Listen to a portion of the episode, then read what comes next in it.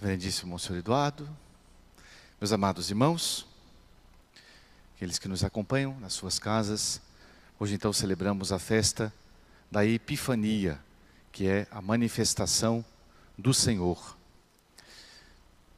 Nosso Senhor se manifesta, segundo a liturgia, de modo especial, em três momentos. Um único dia de hoje, claro, em anos diferentes, mas, eh, segundo a tradição, são três as manifestações de Cristo que eh, são aludidas pela liturgia.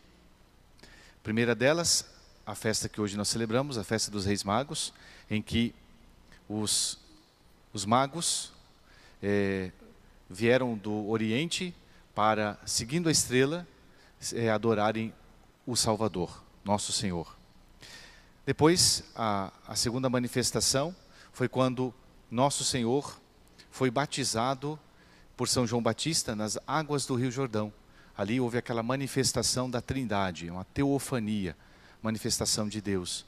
Quando São João Batista batiza Nosso Senhor, ali está o Verbo que se fez carne, a segunda pessoa da Santíssima Trindade. Aparece o Espírito Santo em forma de uma pomba, repousando sobre Jesus. E se ouve uma voz, a voz de Deus Pai: Este é meu filho dileto, em quem pus a minha complacência. Portanto, também a manifestação, também uma espécie de, de epifania, quer dizer, teofania.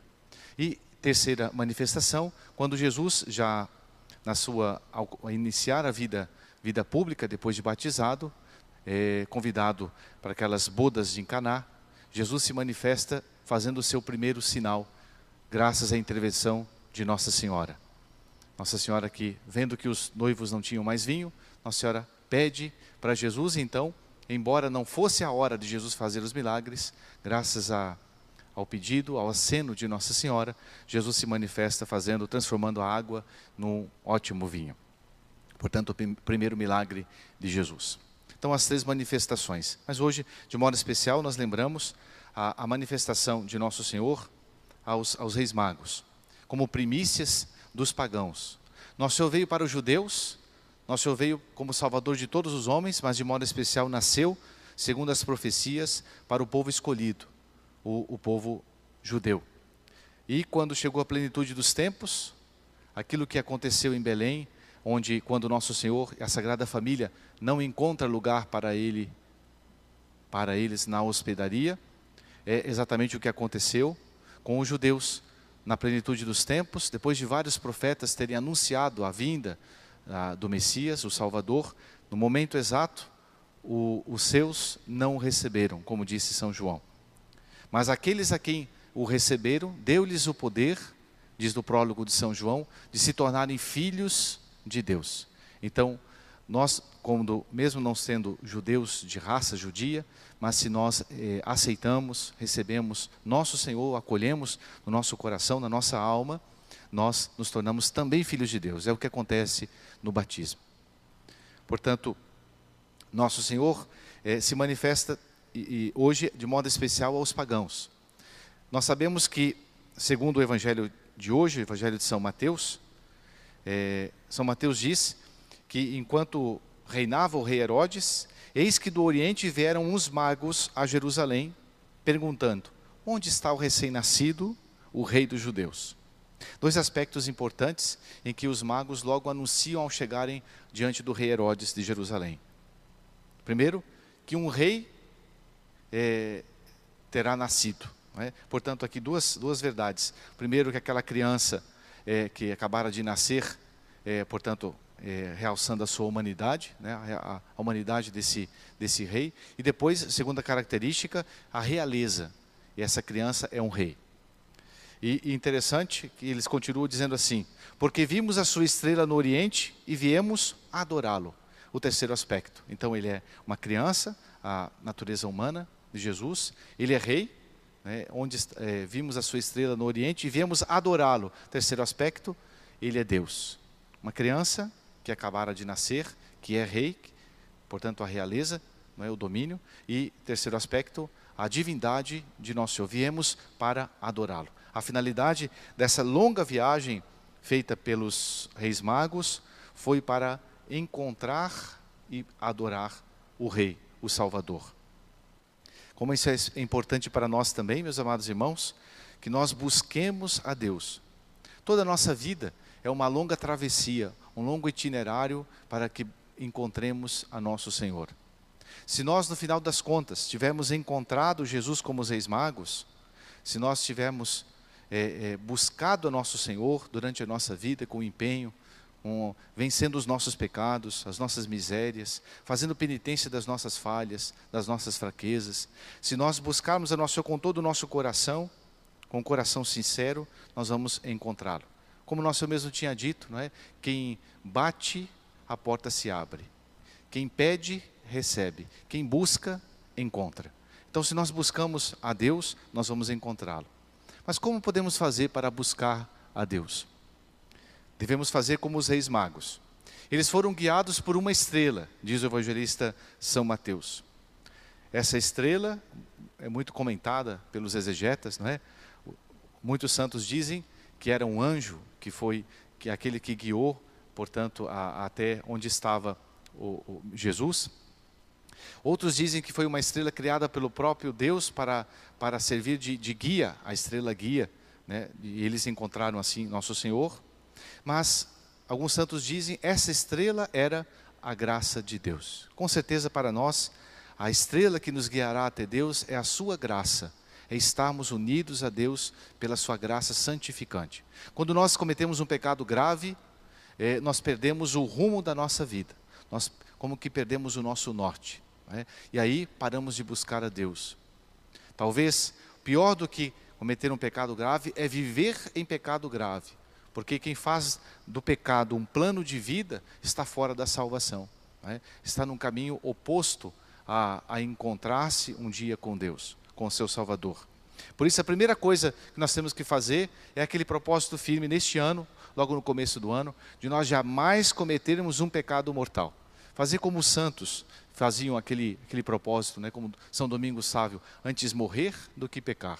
Né? Seja como um, um propósito para nós no começo do ano, logo a gente combater todos os pecados, os maiores, também os menores, que podem depois é, minar a nossa força e nos levar aos maiores, mas, sobretudo, que a gente faça o propósito antes morrer do que cometer uma falta grave de, que, de perdermos a nosso Senhor. E se por acaso nos encontramos na desgraça de Deus, ou seja, se nós estamos em pecado mortal neste momento, façamos logo um ato de contrição, com aquele propósito firme da gente logo se reconciliar com Deus e assim voltarmos na sua graça. Porque daí estamos no caminho novamente de encontrarmos o Salvador. Que seja a nossa oração, aquela oração do salmista, quando disse: Vultum tum domine requiram. Senhor, eu busco a vossa face. Eu busco sempre a vossa face, buscar o rosto de Jesus. Como esses reis magos, nós não sabemos quanto tempo eles empreenderam, quantos quilômetros percorreram, é? quantos sacrifícios passaram para encontrar nosso Senhor. Mas eles o fizeram. E mesmo com dificuldades, deixando as suas casas, talvez as suas famílias, é? percorreram dias, meses, quiçá anos para encontrar Jesus. E quando eles chegam em Jerusalém, a estrela, ela some. E é interessante, por que, que essa, essa, essa estrela some, não é? Porque Herodes, um outro rei, é, o rei, vamos dizer assim, que onde territorialmente pertencia ali Jesus, que acabara de, de reinar, não é? Esse rei não buscava a Deus. Diferente dos reis magos, que vieram de longe, de uma terra longínqua, que eram pagãos, é? e, e, ali é, vieram para adorar a Nosso Senhor. O Herodes não era assim, Herodes era mau. Herodes tinha o intuito de, de exatamente se colocar no lugar de Deus, tanto que quando ele ouve falar que nasceu um rei, ele se perturba. É, o evangelista fala que Herodes se perturbou e com ele toda a Jerusalém. E um, um bispo muito antigo, Jacopo de Varazzi, é, autor do, do livro Legenda Áurea, ele nos explica por três motivos por três motivos, Herodes se perturba. E, e é interessante porque isso é, nos dá é, a entender o quão mal pode ser, pode ser um, um, homem sem Deus. Quando nós não buscamos a Deus, nós vamos buscar nas criaturas e nas coisas mais vis a satisfação para os nossos desejos. Não é? Diferentemente, portanto, de um coração humilde e simples, que sempre busca o Senhor. Herodes, ele buscou matar nosso Senhor por três motivos. Ele se perturba né, por três motivos, dizem os santos. O primeiro, por medo que os judeus recebessem como seu rei esse recém-nascido e expulsassem a ele como rei. Então ele tem medo de perder a realeza, é o orgulho, a soberba.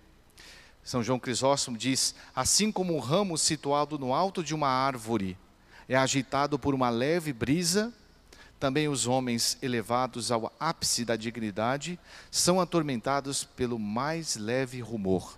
Tudo abala a pessoa que se acha poderosa, que está por cima. Não é? Segundo motivo, por medo de ser incriminado pelos romanos, se alguém fosse chamado rei sem ter sido instituído por Augusto César.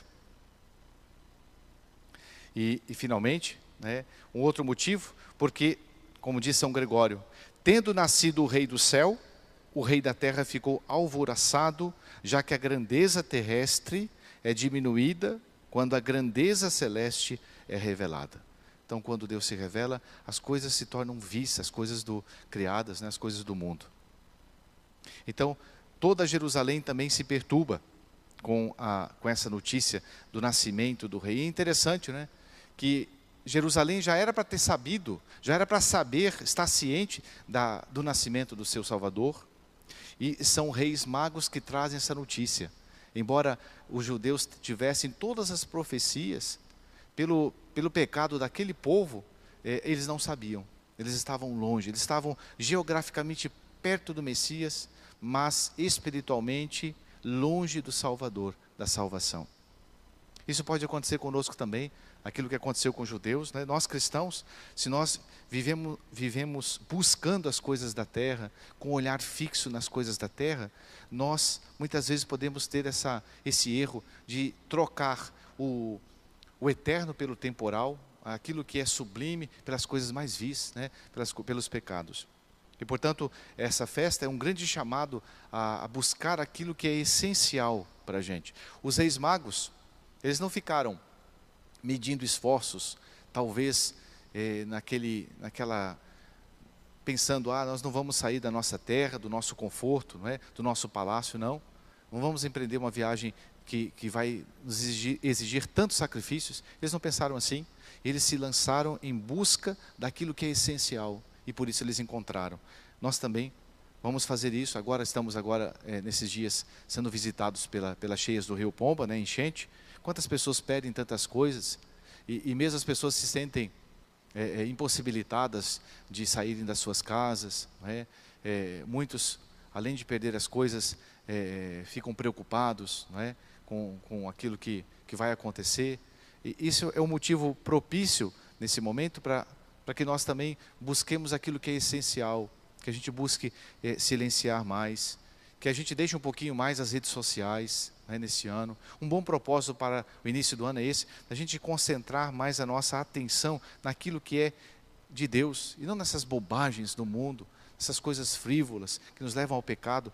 E se não nos levam ao pecado, pelo menos nos fazem perder tanto tempo com o Facebook, com o Instagram, com, com essas bobagens do mundo moderno, que no, na, na, verdade são frivolidades, né? são fofocas, né? É, é, saber, sabemos sobre a vida dos outros, então vamos buscar aquilo que é essencial, vamos pedir a nosso Senhor essa graça. E uma coisa interessante é que quando ele, então, eles ouvem o, o, os sacerdotes falarem que o rei deverá nascer em Belém, que é a terra de Davi, né, do rei Davi. Ele sai então em busca, de, sai de Jerusalém rumo a Belém, e ali aparece novamente a estrela, eles se alegram. Como nós devemos nos alegrar com as coisas de Deus, com a sua graça, quando nós estamos na graça de Deus, com a nossa consciência em paz, nós devemos viver alegres, né? não nas, nas tristezas, não na depressão, mas alegres, satisfeitos, mesmo nos sacrifícios mesmo na, na, nas provações da vida, mas a gente tem que cultivar aquela alegria, porque nós estamos na graça de Deus, estamos seguindo a estrela, não é? que vai nos guiar à salvação. E uma coisa interessante, eles então, ao, a estrela, ao guiarem onde estava o menino, ele chegando lá, o evangelista diz que eles prostrando-se, o adoraram e ofereceram presentes. É um costume muito antigo de não se comparecer, não comparecer diante dos reis, dos poderosos, com as mãos vazias. As pessoas quando iam marcar audiência com um poderoso da terra, na antiguidade, elas sempre levavam alguma coisa, algum presente, alguma recordação da sua própria terra. É? Assim também nós diante de Deus. Quais são os presentes que nós vamos oferecer ao menino Jesus neste ano? Oxalá que seja, que que seja eh, os nossos bons propósitos, da gente buscar uma vida mais santa, da gente buscar as coisas mais essenciais, da gente lutar contra os nossos defeitos, contra os nossos pecados, não é? contra aquilo que nos afasta de encontrarmos o Salvador, a salvação. E eu termino com uma frase bonita, um pensamento bonito de São Bernardo, que fala da, daquela criança que os reis magos encontraram. Diz São Bernardo assim: Que fazem, magos, que fazem adorando uma criança de peito num vil estábulo? Será ele um Deus? Que fazem ao lhe ofertarem ouro? Será um rei?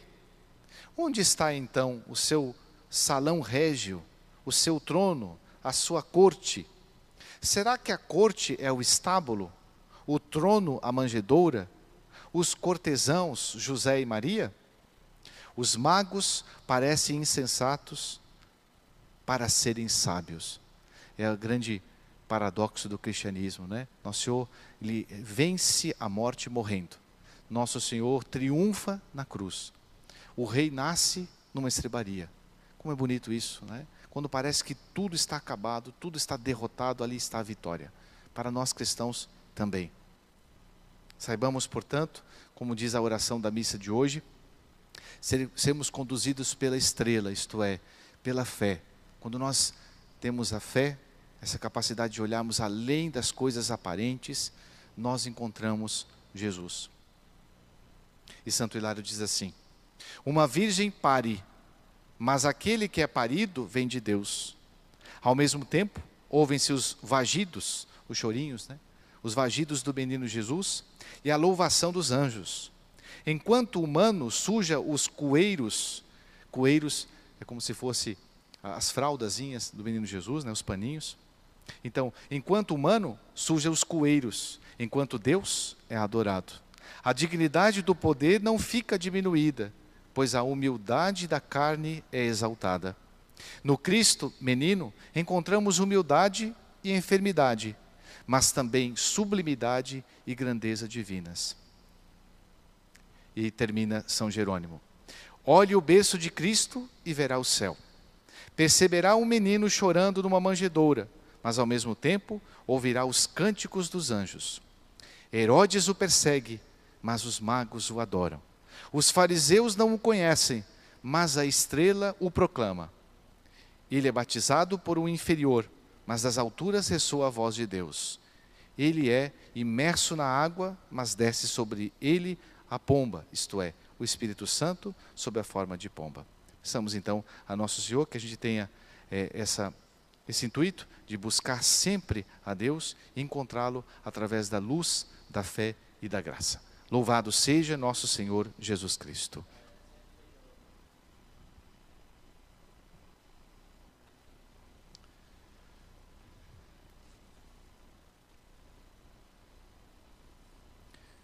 Neste momento, você que está na sua casa pode também professar a sua fé rezando com a sua família o creio em Deus Pai. Credo in unum Deum patrimoni potentem factorem celi et terrae visibilium homine et invisibilium et in unum Dominum Iesum Christum Dominum nostrum Filium Dei unigenitum, et ex patre nato ante omnia saecula, Deum de Deo lumen de lumine, Deum vero de Deo vero, genitum non factum consubstantialem patri